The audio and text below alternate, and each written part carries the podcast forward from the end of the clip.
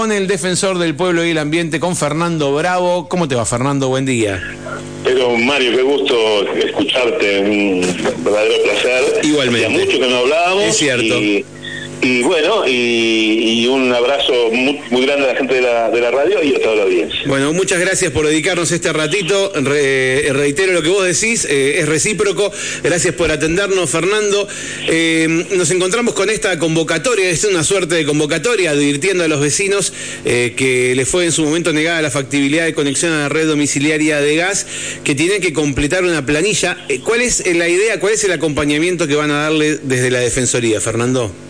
Bueno, esto en realidad hay que remontarse un poquito para atrás. Dale. Nosotros ya hicimos una intervención allá por, eh, creo recordar, puedo estar mintiendo porque la memoria me falle, pero creo recordar que fue diciembre, eh, diciembre del año pasado, ¿sí? Sí. Eh, hicimos una presentación a Lenargas por este, las, eh, digamos, justamente las denegatorias de Camusi a, eh, a dar la factibilidad, ¿sí?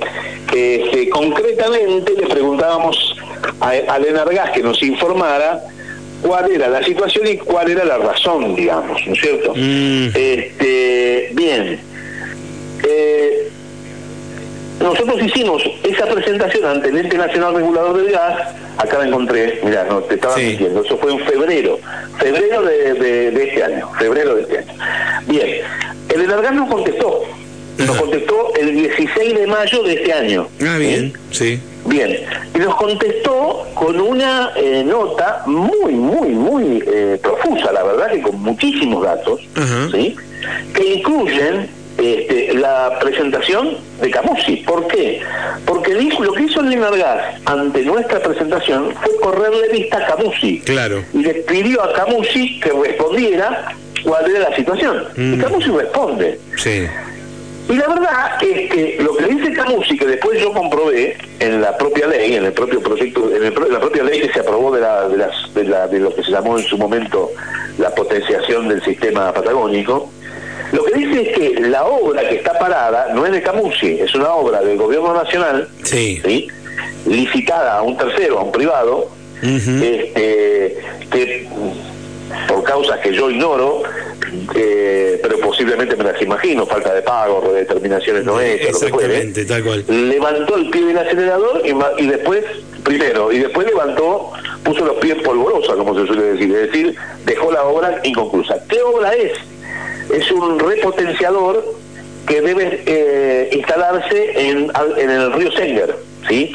Es decir, eso es lo que está faltando en realidad para que se potencie todo el sistema patagónico. Y no es un problema de San Martín de los Andes. Claro. Esto involucra decenas de miles de personas de toda la Patagonia. En realidad, no de toda la Patagonia, sino de Chubut, Río Negro y Neuquén, básicamente. Claro, ¿sí? claro. Entonces, porque aunque parezca mentira y la gente no lo, sa- no lo sepa, este nosotros no tomamos el gas neuquino, viste que nosotros que somos los dueños del gas, que le mandamos gas a todo el mundo, Sí. este, ¿cómo puede ser que no tengamos gas? No, pero nosotros no tomamos el gas de, de vaca muerta, por llamarlo de alguna manera, Sí. o del gas neuquino, lo tomamos de Santa Cruz, viene de Santa Cruz. Por eso es que hay que hacer esa potenciación que se necesita hacer para poder completar la obra. Bien, eso es lo que contesta Camusi y a la vez nos contesta a nosotros el Enargas diciéndonos, bueno, está faltando eso. Ahora, ¿quién debía hacer eso?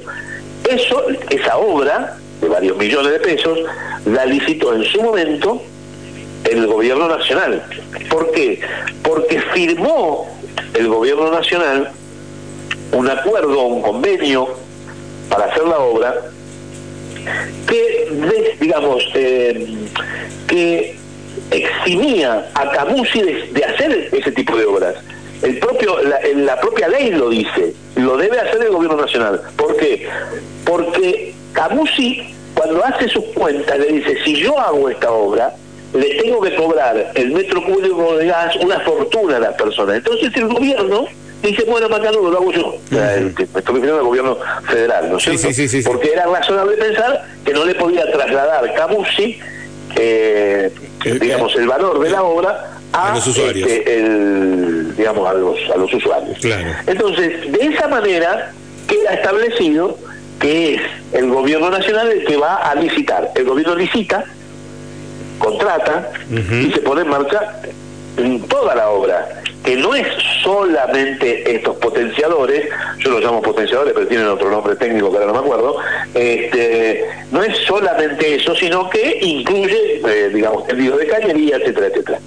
Todo eso, o buena parte de la obra, se hizo, pero quedó inconclusa este aspecto del, del proyecto. Bien. Bien. ¿Qué es lo que nosotros estamos haciendo?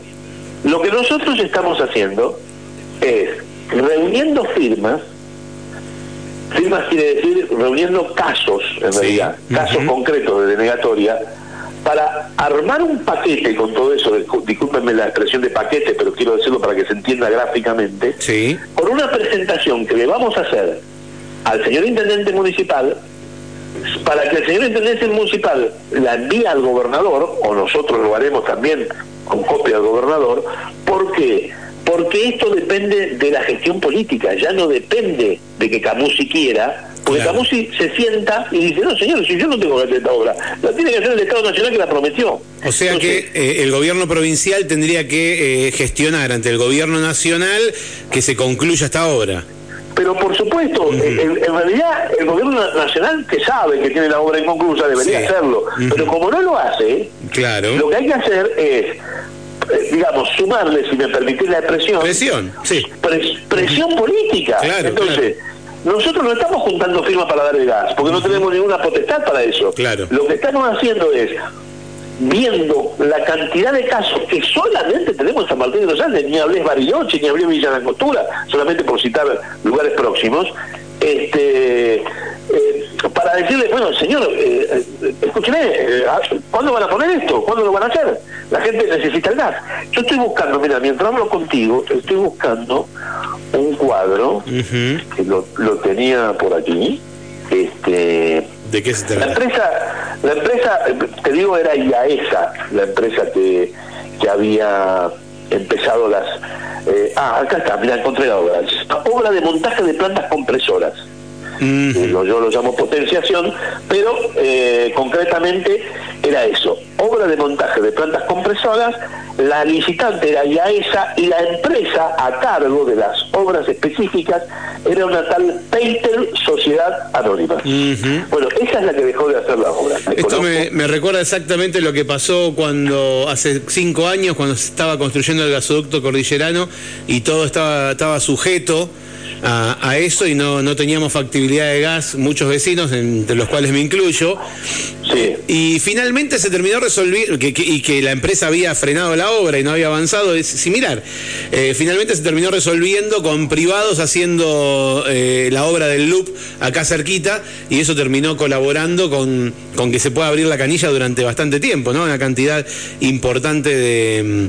de- porque ya no podían esperar más y seguramente los privados le- les beneficiaba eh, eh, tal vez en la venta de lotes y demás, por eso pudieron invertir ese, ese dinero en esa, en esa obra. En este caso, eh, probablemente no, no sea algo así, más allá de la responsabilidad que tenga el Estado, ¿no? Claro, mira, si vos me permitís, Sí. yo te digo, esto es lo que Camusi le presenta al gobierno nacional, ¿sí? Al- en realidad al ente regulador del gas, Sí. Lo presenta Camusi Gas del Sur, esto es de ah, 2018, Sí. ¿sí? Diciéndole en esa fecha cuáles eran las demandas previstas para 2021. Ujú. ¿sí? 2021. ¿Sabes cuáles eran las demandas previstas? ¿Cuánto? San Martín de los Andes, 15.000 personas, para ser precisos. Sí. Eh, o sea, 15.000 personas no, perdón, 15.000 conexiones. Conexiones, claro, vale. Tenés que medirlo en conexiones. Después de familia puede ser muchas más. Este, San Martín de los Andes, 14.739 conexiones. Mm. ¿sí? Y te sigo, Junín de los Andes a 2021, ya estamos en 2023, 5.116. Bariloche, que era obviamente la más numerosa, 51.000 conexiones. Villa Langostura, 6.000 conexiones. Pilcanilleu, 306 conexiones. Villa Guapi, 1.992 conexiones. Comayo, Jacobasi, eh, Clemente Onel, Miguel Maite, Ñorquín, Cholilla, El Bolsón de Puyel. Bueno, y la lista sigue. Y estamos en, en 100.000 más o menos, ¿no? La demanda ahí. Total, ¿sí? ¿Cuánto? Total, 122.000 Ah, conexiones. 122.000.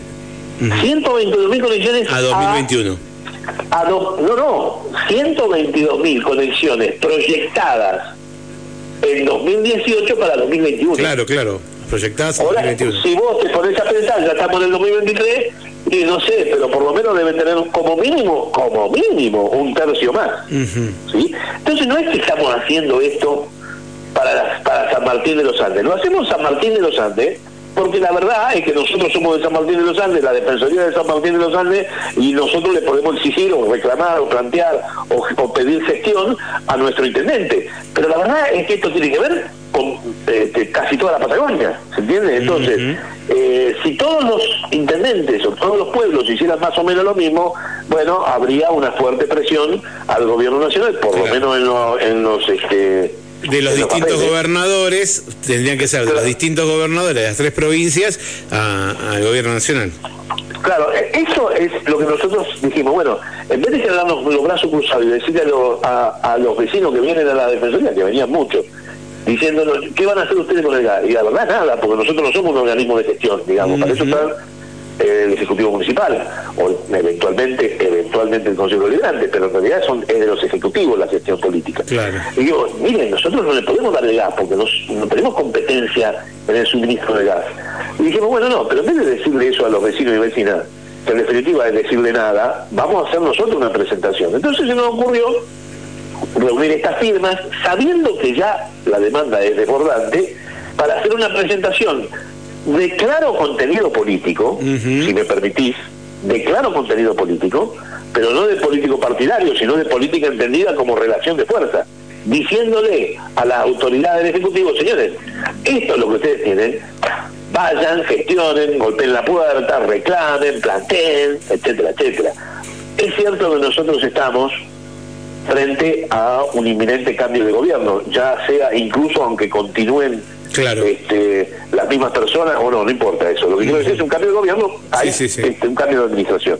Bien, no sabemos qué va a pasar, no sabemos quién va a ganar, eh, no sabemos este, para qué lado van a ir las, las políticas este, en, en materia de obra pública este, en el futuro. Viste que hay algún candidato que plantea la relación público-privada a la chilena, etcétera, etcétera. Bueno, no lo sabemos, pero lo que sí sabemos es que lo que no podemos es que el reclamo duerma el sueño de los justos en algún escritorio. Claro. Hay que meterlo, hay que pincharlo, hay que ponerlo presente y que después se haga como se haga, no lo sé, por la gestión pública privada, por licitación pública, porque lo haga un privado y lo cobre, no importa, se verá. Lo importante es que la obra se haga. Bien, bueno, los vecinos y las vecinas se tienen que acercar a la Defensoría, así completan un formulario, una planilla, eh, con todos los datos que, que fuimos pasando, nombre, apellido, DNI, dirección, barrio, nomenclatura catastral, ese dato hay que tenerlo claro, Eh, nomenclatura catastral y también tener claro el número de trámite que hicieron en su momento con Camusi, pidiendo la conexión de gas y la fecha de inicio del trámite, del trámite, perdón, eh, para poder completar este, este documento. Sí, mirá, yo te quiero decir esto. Sí. Nosotros empezamos esto ya hace, eh, no sé, pero como oh, más o menos dos meses y moneda. Este, con lo cual digamos, habíamos puesto como fecha de cierre el día 22 de septiembre. Exacto. Estamos a las puertas. Ya estamos, Yo le diría claro. a los vecinos que se apuren. Este, es cierto que esa fecha es absolutamente arbitraria, la dispuso la Defensoría para en algún momento cerrar Para, claro, ponerle un trabajar en el distrito, naturalmente. Tal cual. Eventualmente podríamos llegar a extenderla, pero que no se, no se duerman, porque la idea es presentarlo antes del cambio de gobierno. ¿no? Bien, bien. Bueno, ¿la Defensoría en qué horario trabaja, Fernando? Eh, administrativamente, de, Sí. las 8 y las 14. Después De nosotros 8 a- tenemos eh, horarios, pero, pero administrativamente, que es la parte que les puede tomar el, el reclamo, o sea, la, información es de 8 a 14. ¿Y es Villegas? ¿Mil? 1315. 1315 tiene el cartel aparte que, que dice de, DPA. Eh, DPA verde. DPA verde, letras verdes, exactamente. Villegas 1315 vendría a ser en la misma mano, en la misma vereda que Radio Nacional, como para ubicar a, la gente. Al lado del Instituto de Vivienda, para que se ubique. Al lado del IPBU, perfecto. Fernando, me pregunta acá una vecina, un vecino, me dice, consultale por favor, a ver si está saltando tanto de esto, por la situación de Valle Chapelco. Nuestro barrio ya tiene la factibilidad, solo falta presupuesto para la obra. No sé si está dentro de... si estamos hablando de la obra de gas... De gas, sí, de gas. Sí, si estamos hablando de la obra de gas, por más que tengan presupuesto para la obra, si no está el, suministro potenciado, no van a tener gas. Por más que tengan factibilidad por más que tenga factibilidad. A ver, la factibilidad te la dan cuando tienen la posibilidad de conectarte al sistema. Yo no sé de cuándo estamos hablando, nosotros tuvimos una intervención por Valle del Chapelco, pero hablan así de, sopetón, no me acuerdo las fechas. Claro. Este, pero el tema es así, esa, esa factibilidad dura un tiempo. ¿sí? Este, cuando, cuando Camusi te da la factibilidad, ¿por qué te la da? Esta es la pregunta que hay que hacerse. Porque conectarte involucra que no afectas el sistema en su conjunto. Hay muchísima gente que dice, ¿cómo puede ser que no me den el gas el caño que da gas a las otras casas de enfrente pasa a 20 metros de mi casa? Esto lo escuchamos mucho, no tiene nada que ver. el caño puede estar sobre tu vereda, no importa. Lo que importa es que la ley dice, la ley dice, que el único que puede determinar la conexión es decir, de unirte al sistema de la realidad, es la empresa distribuidora, en este caso Camusi, porque su obligación, está en la ley, es asegurarse que la incorporación de nuevos usuarios no afecta la calidad del sistema. Entonces, cuando Camusi da cuando sabe que tiene la cantidad de gas potenciado, presionado, como se llame, yo no soy un técnico en la materia, suficiente para incorporar nuevas conexiones sin afectar el conjunto. Entonces, esta es la razón. ¿Entiendes? Bien. Fernando, eh, eh, ¿están haciendo algo desde la Defensoría para ver eh, por qué aumentó tanto la luz? bueno, nosotros lo que vamos a presentar sí eh, esperemos hacerlo antes de fin de año. Vamos a hacer una presentación para que haya un ente regulador en la provincia de Neuquén, que inclusive ha habido un proyecto en su momento del gobierno provincial que quedó empantanado en la legislatura, ignoramos por qué. Las tarifas eléctricas no son una cuestión de la Defensoría. De todas maneras, sí te puedo decir por qué aumentó la luz. ¿sí? Hay que hacer una diferenciación Primero, primero, la luz, si vos te fijás, la provincia, aunque en realidad no es una provincia de depende, digamos, como ente descentralizado autárquico, este es el que no tenía, no sé si es el primero, y si no es el primero es el segundo, que más caro cobra, cobra la luz. ¿sí? Dentro del concierto nacional, sí, sí, sí. Eh, si, no, si no es más caro, eh, eh es el segundo, ah, claro. Ahí, está ahí. Es decir, que parte de un valor alto de la tarifa eléctrica. Ahora, hubo modificación en los subsidios también. Pero ahí tenés los aumentos, los dispone el gobierno nacional a partir de lo que es el sistema de generación y transporte, ¿sí? Y luego la distribución de las distribuidoras nacionales pero esta es una distribuidora de carácter provincial. ¿sí? Segundo, segundo o tercer punto, ya perdí la cuenta. Sí, Está la pérdida de los subsidios, tercero, que no es menor. Sí, sí, sí. La pérdida de los subsidios es progresiva y es muy significativa para los consumos altos. Sí. Entonces, ahí hay que tener en cuenta a ver cómo juega. Yo no te puedo decir porque no hay un metro patrón, hay que verlo en cada caso en particular, en qué categoría estaba, etcétera, etcétera. Segundo, o tercero, o cuarto. Después lo que hay que ver son los consumos. No es lo mismo el consumo de una vivienda que tiene gas al consumo de una vivienda que no tiene gas. Claro. Y luego hay que ver, hay que ver dentro del consumo de las viviendas que no tienen gas, qué tipo de sistema de calefacción tienen. Porque vos mirás, no, bueno, pará, pero una cosa ¿Por qué? ¿Qué tipo de satisfacción? Bueno, porque es muy distinto tener, por ejemplo, este, calefacción por losa radiante que tener estufas, ¿entiendes? Entonces, eh, todo eso involucra el consumo, pero cuando vos involucras el consumo y lo potenciás, cambias de categoría tarifaria. Y al cambiar de categoría tarifaria tenés otro, otro salto muy significativo. Claro, Dicho esto, dicho esto, eh, yo tengo alguna duda respecto de esto del 400% de energía, porque no es lo que le ha pasado a todo el mundo. Yo creo que ha habido algunos casos puntuales donde se dan todas las cosas que te acabo de decir. Claro, claro. Entonces, ahí puede ocurrir que hayan tenido aumentos muy significativos. Pero yo te pregunto a vos, ¿vos tenés el, gas? Sí. Bien, eh, entonces, eh, ¿vos tenés más o menos presente eh, hace tres meses hasta cuánto pagaba de luz? Mm, sí. Bien. Me y ahora tenés más o menos presente este, cuánto pagabas de luz, cuánto pagás de luz en la última boleta. Sí. Bien. ¿Y tenés un aumento del 400%? Eh, sí.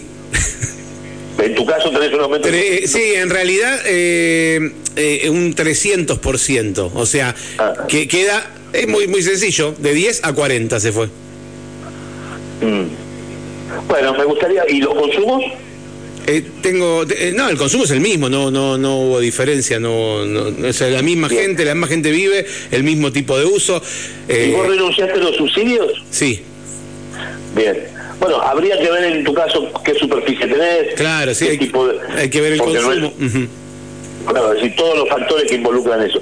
Pero en realidad yo creo que ahí eh, hay que, digamos, hay que ver la cosa con cierta... Este, sí, se analizan mucho los casos de acuerdo, eh, cada caso, pero igual es un, es un impacto, o sea, son todos los ítems que dijiste, la luz más cara, eh, la falta de subsidio, aumentó, aumentó el valor de, del kilowatt, eh, después en, en consumos el, mismo, o sea, el mismo, normalmente en, invierno se consume un poquito más que en verano, ¿no? Porque, porque usas más calefacción, por más que sea gas, pero, pero es eléctrica eléctrica que decir tiene bomba y, y usa más luz porque el día es más oscuro, más corto, pero pero es eh, eh, digamos el incremento fue muy alto. Bueno, habría que ver cada caso en particular y ver dónde está este, parado cada uno en el fondo. Mm. En mi caso, yo, por ejemplo, permitime la, la primera persona, en mi caso, este, yo renuncié a todos los subsidios, porque yo soy de las personas que entiende que los subsidios los tiene el Estado se los tiene que dar al, que lo, necesita, no que me sobre el dinero, ni mucho menos, pero me parece que podría pagar la luz. Estoy totalmente de acuerdo, por, eso, por, eso, por eso mismo.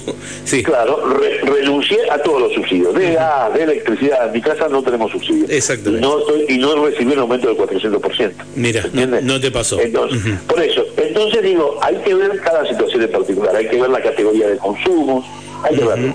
Este, de todas maneras, en cualquier caso, nosotros no intervenimos por la tarifa, la tarifa la tarifa de los servicios provinciales o nacionales, está fuera de la égida de la Defensoría. Pero lo que sí decimos, y quiero volver al inicio, eh, lo que sí decimos es que es increíble y absurdo que el EPEN se controle a sí mismo. Es decir, el no tiene control en la provincia de Neuquén, es su propio autorregulador.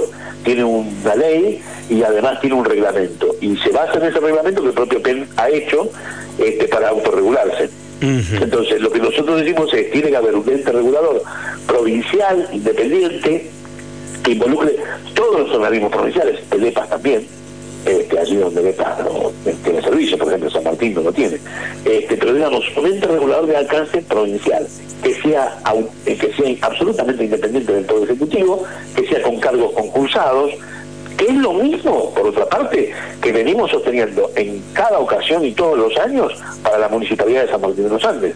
Nosotros venimos sosteniendo que lo que hoy tenemos como organismo de control, que no tenemos, esto no es una crítica de ninguna manera al organismo de control, sino lo que decimos es, desde el punto de vista del organismo de control, tiene que controlar el contrato de los concesionarios, ¿sí? Bien, la cooperativa de agua, etcétera. Bien, eh, pero el contrato, el municipio es contraparte en ese contrato. Entonces es, en el fondo, un organismo que si bien es de perfil técnico, termina controlando a, a quien que es eh, uno que es contraparte del contrato. Y en el organismo de control nunca están los usuarios representados.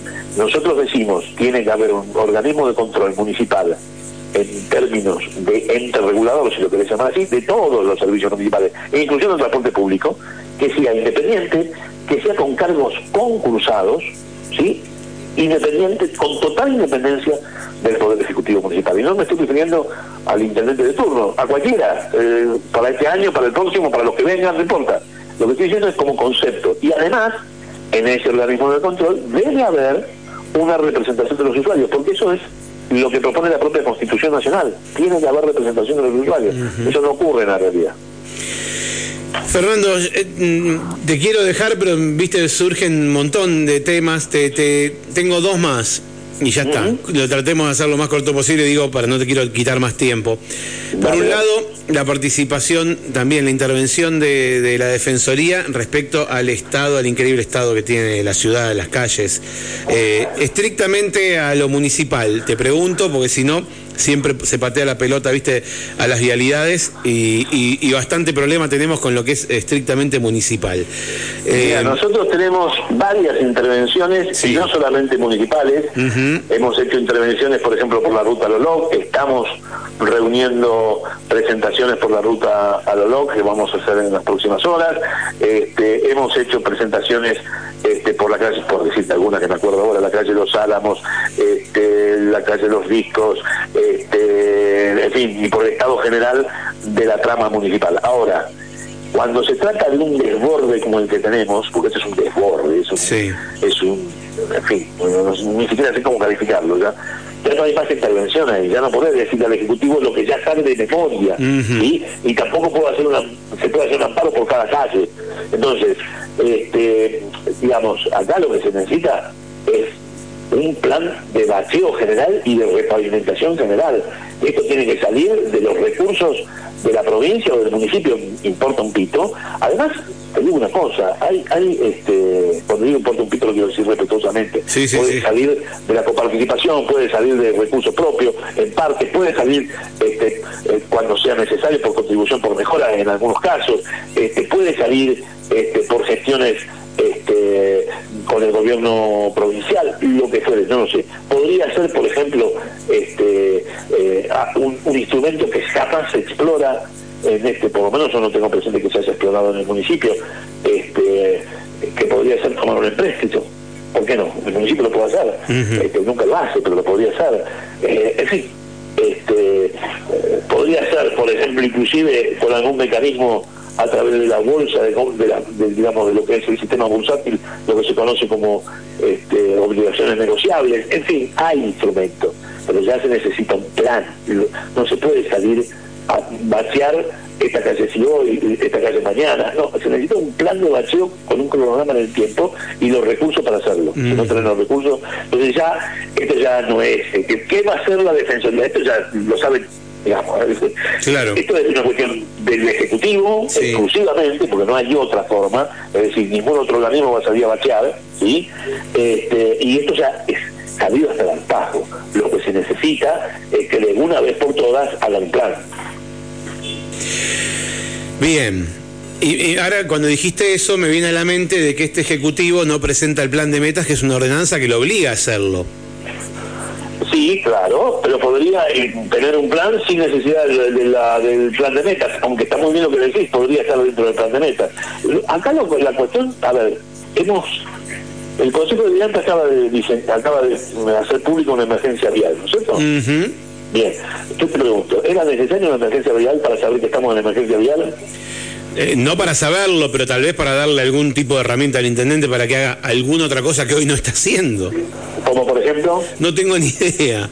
Ah, no tengo ni idea. Para mí, eh, para mí medio que ya tiraron la pelota por completo, pero tampoco. Lo que pasa es que la gente le va a reclamar, como te reclaman a vos, eh, la gente le va a reclamar al deliberante cosas que no le compete al deliberante también. Pero ponele, ponele que el, deliberante hace una emergencia vial y efectivamente dentro de, de las alternativas posibles. Sí. De una emergencia están los cambios de partida, es decir, reasignación de, sí, sí, sí. al tener, al, eh, digamos, al, al argumentar la emergencia puede eh, ejecutar un cambio de partida que hoy, ahora, la pregunta es, ¿un cambio de partida de qué? Claro, ¿de dónde sacás para tal? Claro, no tiene un mango partido por la mitad, por más que vos cambies tres o cuatro partidas, no es que vas a, necesitas, si vos tenés que ganar un plan de bacheo, estás hablando de muchos millones de pesos, tenés que, encarar, tenés que encarar un plan, no empieza por el plan en sí mismo, empieza por de dónde voy a sacar los recursos. Necesita sentarse el Ejecutivo y pensar esto, es decir, diseñar un plan del que obtenga los materiales, del que achique los costos, de, etcétera, etcétera, que haga pavimento reticulado, qué sé yo. ¿Te acordás que había una planta de pavimento reticulado en algún momento se había planteado? No lo sé, pero se necesita pensar de nuevo la ciudad porque nos, eh, digamos, estamos en una situación, no quiero decir desesperante, pero casi. Es decir, ¿sabés la cantidad de vecinos que han venido a la Defensoría planteándonos que rompieron las cubiertas y nosotros una barbaridad ¿no? claro pero no tengas duda este, nosotros le explicamos cuáles son sus derechos y lo que tiene que hacer lo que pasa es que cuando se trata del daño digamos del, perjuicio indemnizable el, planteo tiene que hacer individualmente, no se puede hacer colectivo. Entonces, este, caso por caso. Lo tiene que hacer, claro, tiene que hacer caso por caso y lo, lo tiene que hacer el vecino porque el, la defensoría no hace este, reclamos patrimoniales, digamos. Claro, entonces, claro, Este, entonces, le explicamos cuáles son los derechos que tiene que hacer y a veces hasta describimos la presentación que tiene que hacer. este, pero no la, tiene que hacer el vecino particular. Pero debe haber una carta modelo ya, ¿no? Sobre ese tema. Hay, pero hay varias.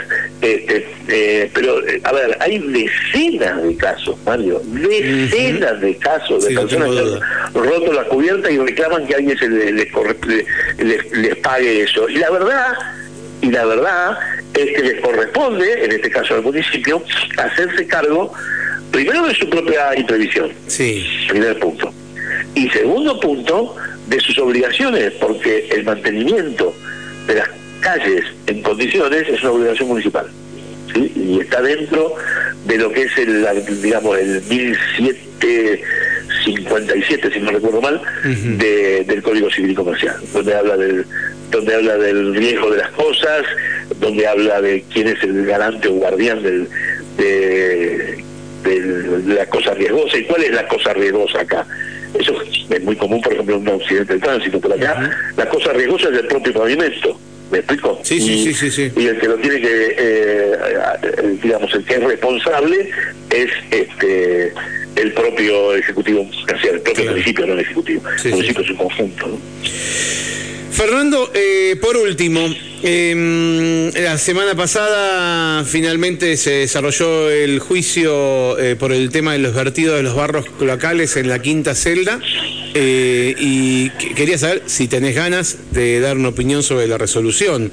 Sé que fuiste, no sé si fuiste testigo, ¿cuál fue tu participación en este, este juicio? Testigo. testigo. bien, te, te vimos te escuchamos y de paso aprovecho para felicitarte que te recibiste de abogado, que me enteré ahí, sabía que estabas estudiando, pero no que te habías recibido, así que te felicito eh, por, por este, este nuevo logro en tu, en tu carrera, en tu vida, te felicito, la verdad, impresionante.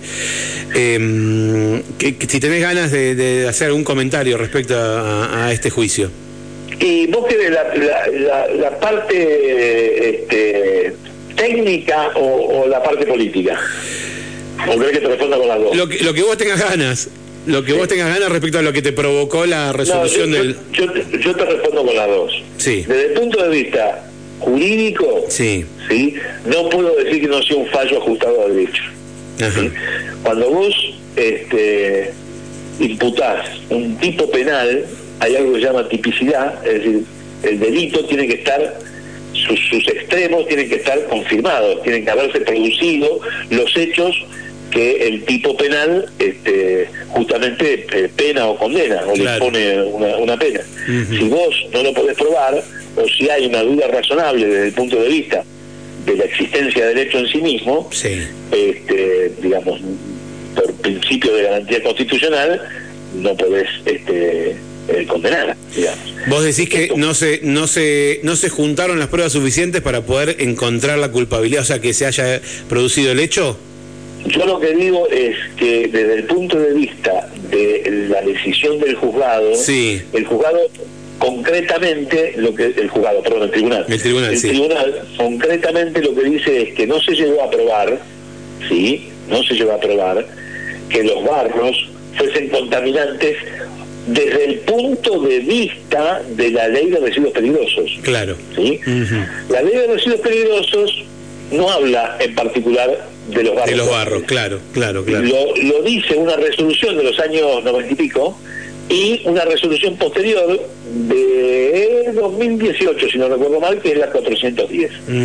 En esa resolución, la 410, dice explícitamente que, eh, digamos, esta resolución regula lo que no está contenido en la ley de residuos peligrosos. Y dice en un párrafo, por un principio protectorio, intuitivo protectorio, dice específicamente que si hay duda sobre si los barros son contaminantes, entonces aplica, entonces aplica la ley de residuos peligrosos, que es la que utiliza el fiscal para remitir al artículo 200, creo recordar, del Código Penal para decir, bueno, la pena que le corresponde es la pena que fija el artículo 200 del Código Penal. Bien, ¿qué dice el tribunal? El tribunal dice, según la resolución 410 y sus anexos, los barros este, tenían que tener, eh, creo que eran dos millones este, de partes posibles de coliformes este, por, eh, por gramo. Eh, bien, ¿qué es lo que probó el fiscal? En el único este, examen que, se pudo hacer, que fue el que solicitó precisamente la Fiscalía, que tenían, creo recordar, 22.000 coliformes.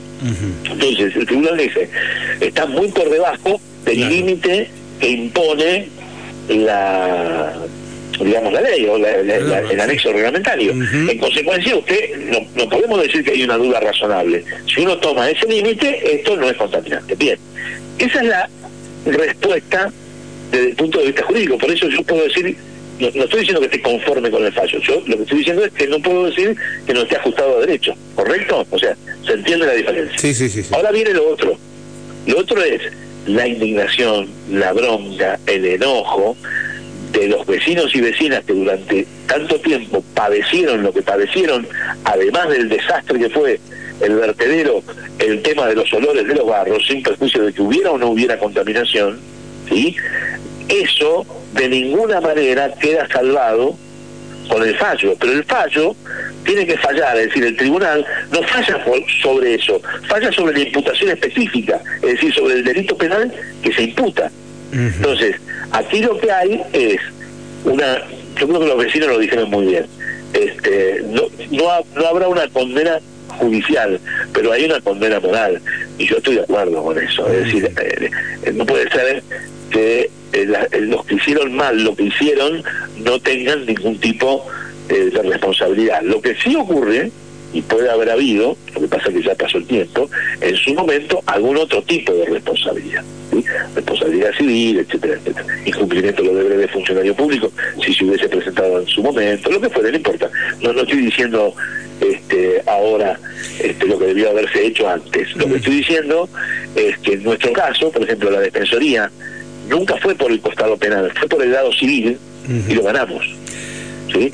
Cuando digo lo ganamos, quiero decir los vecinos lo ganaron. Claro, claro. fue un vehículo nada más. Ahora, lo ganamos y obligamos al cierre de la celda de la quinta celda. Cinco, una, vez, una vez colmatada y este y eso implicaba que no se podía seguir abriendo una celda 6, lo cual era la partida de función del vertedero y después hicimos una presentación para que se hiciera una comisión de seguimiento, para que se hiciera el cierre este, remediado eh, y, digamos, eh, sujeto a la normativa ambiental de lo que fue la celda 5 y todo eso se hizo.